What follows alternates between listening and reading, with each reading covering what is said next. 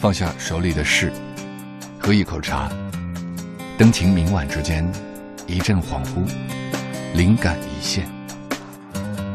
莫小姐的麦克风。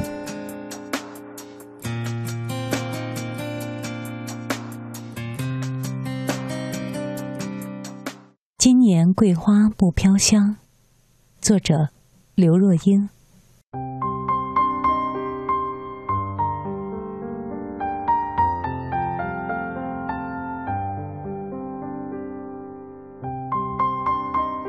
从有记忆以来，家里的院子里就有一棵桂花树。每年秋天一到，整个院子就会飘起阵阵淡香味。外公是一位将军，十六岁就进了军校，可以说一生都奉献给了国家。老来过着半退休的生活，也仍是一概与俗世无争的气魄。如果你问他最喜欢的歌是什么，他可能会回答你他唯一知道的一首通俗歌曲《绿岛小夜曲》。如果问他会唱什么歌，那他一定毫不思索的回答你：“黄埔军校校歌。”而这种耿介、激进、可爱的个性，也会表现在一些不那么恰当的场合。我从来没有想过外公也会有老的一天。曾几何时，他不太大声说话了，连路都开始懒得走。坐在那一张椅子上，一坐就是一天。慢慢的，连饭也不肯自己吃了。身体虚弱的他，进进出出医院好几回。直到那一天，我正在参加舞台剧记者会，接到消息说，他被送进了加护病房。在加护病房的那几个夜晚和白天。我仍然需要工作。我随身带着行动电话，每到一个地方就急着确定电话一定收得到。每次铃声一响起，我的心跳就几乎要同步停止，一直要到对方的声音正常的出现，我才能回过神来。每次收工冲到医院，看到祖母还坐在外头念经。我才能感受到自己还正常的呼吸。慢慢的长夜，或者跟祖母一起祷告，或是回忆公公的点点滴滴。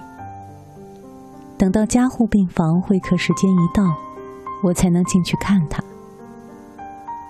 每次进去，围在他身旁一堆银幕上的数字就掉落一点，那一点点。就如我的心被刮掉一块般，我依偎在他的耳旁唱《绿岛小夜曲》，却怎么也唱不准音。他倒也像是喜欢的，点了点头。就在那几天中，家里人告诉我，院子里的那棵桂花树，那棵跟我公公聊了一辈子天的桂花树。哭死了。一九九八年八月二十二号上午十一点多，他终于不愿意再跟机器作战了。荧幕的画面归零。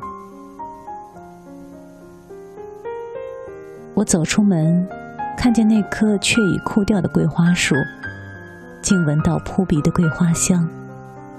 只是，今年满意的香气不再出自院子的桂花树，而是从更深更远的地方飘过来，穿过千山万水，从我外公所在的地方飘过来。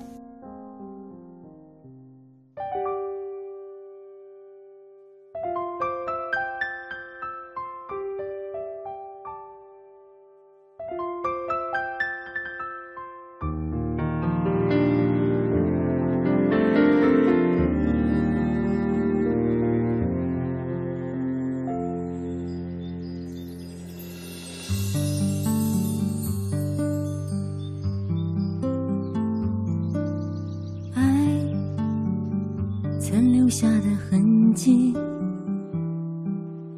你已刻在了心里。风为什么忽然停了？你和我的奇迹，我还是很努力的等着。心从熟悉到陌生。梦还重复的做着，爱为什么不能说呢？远方的你是否也和我一样爱着等着？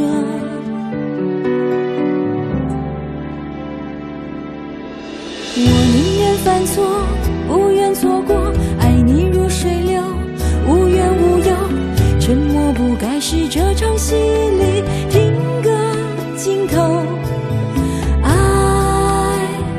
为什么不能够相守？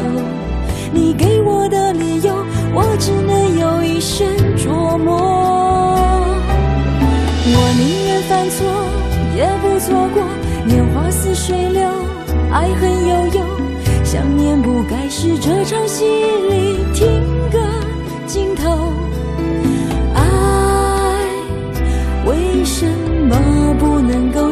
手？你给我的理由，我只能有一生。